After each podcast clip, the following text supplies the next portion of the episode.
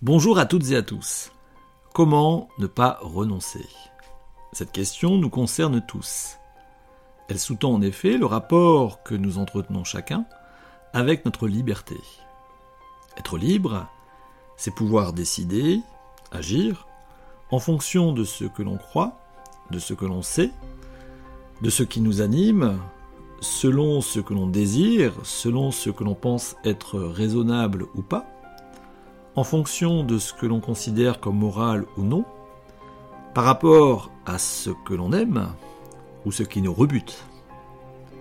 Être libre, c'est ainsi transformer le réel en ayant créé les conditions nous permettant de choisir consciemment cette transformation. Être libre, c'est pouvoir également se tromper ou pas parce que nous aurions pu faire un choix totalement différent de celui pour lequel nous avons opté. L'erreur, ainsi, est une manifestation de notre liberté. Être libre, c'est aussi faire le choix de ne pas choisir. C'est ici, à mon sens, que se séparent la liberté et le renoncement. Renoncer, c'est ne plus chercher à transformer le réel, non pas parce que nous l'aurions décidé, ce serait là encore une expression de notre liberté, mais renoncer par défaut, en considérant qu'il ne nous est pas possible ou plus possible de réunir les conditions pour être libre.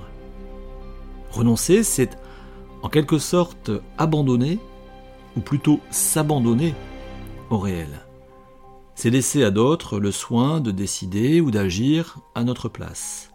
C'est comme vivre par procuration. Il y a cependant un point commun entre la liberté et le renoncement. Être libre, comme renoncer, implique d'en avoir conscience, d'avoir conscience de ce qui existe et de se positionner en conséquence. J'agis ou je décide librement en conscience. Je pense qu'il en est de même à propos du renoncement. Je ne renonce pas inconsciemment. Ainsi, pour apporter un premier élément de réponse à la question comment ne pas renoncer, il ne s'agit pas, selon moi, d'élargir sa conscience ou bien de s'éveiller un peu plus à ce qui nous entoure. Le renoncement est volontaire. Certes, toute volonté est peut-être déterminée de façon inconsciente, mais cela va au-delà du renoncement. À propos de la volonté, effectivement, il est possible de s'interroger de façon suivante, c'est-à-dire voulons-nous vraiment ce que nous voulons? Sommes-nous consciemment comme possesseurs de notre volonté? À moins que ce ne soit elle, la volonté qui nous possède. Ou alors encore, sommes-nous comme seuls maîtres à bord pour nous gouverner? Ceci grâce au libre arbitre? Ces questions sont bien évidemment essentielles, mais c'est parce qu'elles sont essentielles qu'elles ne concernent pas uniquement le renoncement. Et il n'y a pas de réponse unique, de vérité toute faite sur le sujet. Il nous faut donc prendre position pour avancer dans la réflexion. Je vous propose ainsi, comme postulat de départ, de considérer que l'on renonce en conscience comme s'il s'agissait d'emprunter volontairement une pente glissante, mais en gardant à l'esprit qu'il est envisageable de ne pas s'y laisser emporter totalement.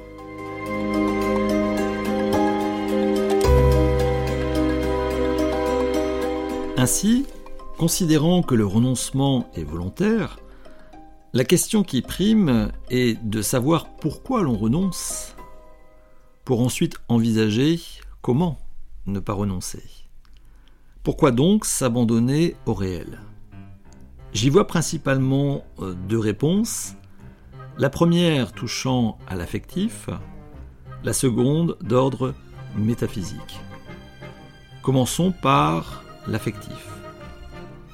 Renoncer, c'est ne plus prendre de risques.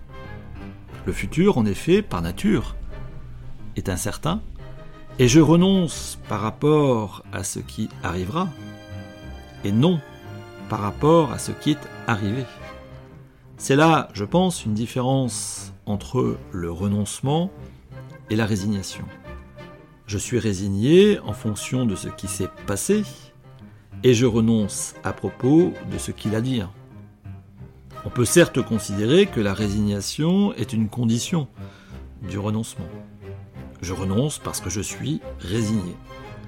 Mais à mon sens, sur un plan affectif, le renoncement dépasse cette causalité. Il y a plus dans le fait de renoncer que d'être seulement résigné. Ce supplément touche, à mon avis, au sentiment de sécurité que procure le renoncement et qui va au-delà de toute logique. Je le répète, le renoncement est fonction de l'avenir, non du passé. Cet avenir que l'on peut imaginer volontiers comme un néant prêt à nous emporter, prêt à nous engloutir. Il faut toujours décider, sans jamais être certain de ce qu'il adviendra. Et ainsi nous ajoutons, avec le choix, en choisissant, de l'incertitude à ce qui par nature est incertain, c'est-à-dire le futur. On peut comprendre dès lors qu'il est tentant de ne pas ajouter de l'incertitude à de l'incertain. Ceci non pas de manière raisonnable, mais de façon affective, en préférant la sécurité à la liberté. Même si, comme le dit Sartre, l'homme est condamné à être libre. Rien n'empêche de faire usage de cette liberté pour la réduire le plus possible en renonçant afin de se sentir en sécurité ou à tout le moins éviter que l'inquiétude qu'emporte avec lui tout choix ne se transforme en angoisse.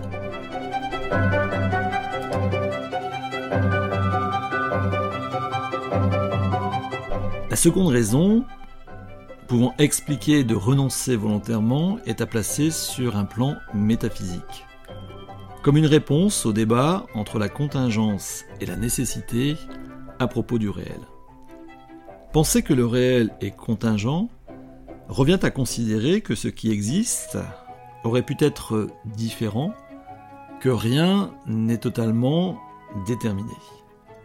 Il y a certes de la causalité qui conditionne l'existence et les événements, mais la contingence induit que les liens de cause à effet n'ont rien d'obligatoire. Permettez-moi de prendre un exemple très personnel, mais dans lequel je pense chacun se reconnaîtra. Je suis né de l'union d'un homme et d'une femme en l'occurrence mes parents, et il est très facile d'expliquer comment je suis arrivé au monde. Par contre, pourquoi suis-je né? Pourquoi mes parents m'ont-ils permis d'arriver au monde?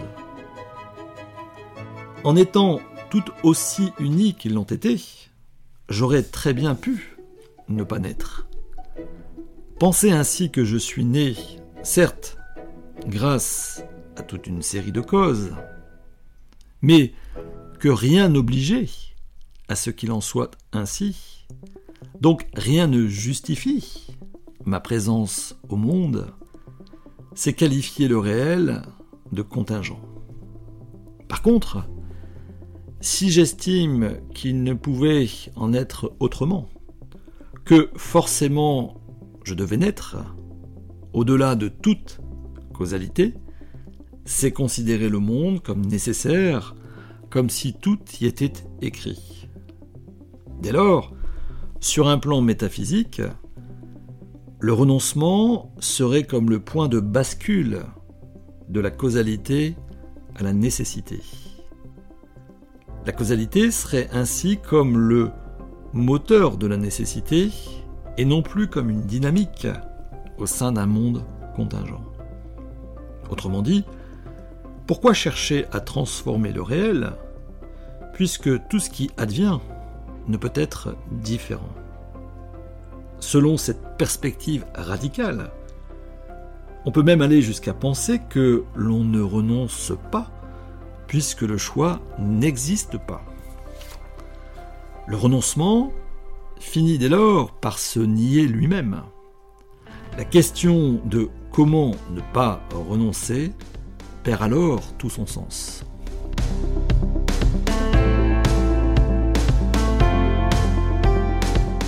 Je vous propose un autre point de vue toujours d'ordre métaphysique, qui, selon moi, est plus représentatif du réel, qui combine la contingence et la nécessité.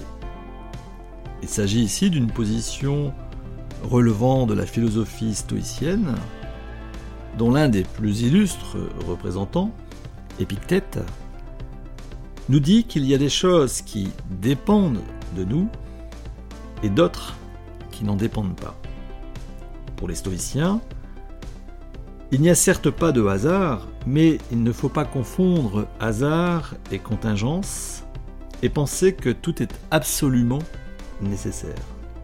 Certes, tout s'explique, mais tout ne se justifie pas. La contingence et la nécessité, ainsi, ne s'opposent pas, elles se complètent. Et c'est dans cette complémentarité que s'inscrit le renoncement. Renoncer, c'est finalement penser que rien ne dépend de nous, position donc métaphysique, ou alors avoir comme idée que des chances, que des choses dépendent de nous sans que nous sachions ce qu'il faut en faire. Ce qui, sur un plan cette fois-ci affectif, peut conduire à l'angoisse. Avec Épictète, il est possible de répondre à la question comment ne pas renoncer? en commençant par accepter d'être dans un entre-deux, c'est-à-dire se trouver entre ce qui dépend de nous et ce qui n'en dépend pas. À partir de là, l'enjeu pour ne pas renoncer est d'être capable de bien identifier ce qui est contingent de ce qui est nécessaire de ce qui en quelque sorte nous résiste, et s'il nous est possible ensuite de dépasser ces résistances, d'agir en conséquence en ne renonçant pas. Pour autant, cela ne suffit pas. Identifier ce qui dépend de nous de ce qui n'en dépend pas est aussi fonction des valeurs que nous portons. Savoir ce que l'on veut en plus de connaître ce qui nous résiste, est essentiel pour ne pas renoncer. Je terminerai donc avec ce constat. Avant même que de baisser les bras, pensons à ce qui nous tient réellement à cœur, pour ensuite considérer ce qui peut nous résister.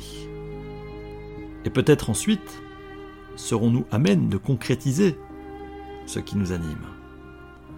En ayant cesse de nous interroger sur nous-mêmes, pour ensuite questionner le réel, peu importe le résultat.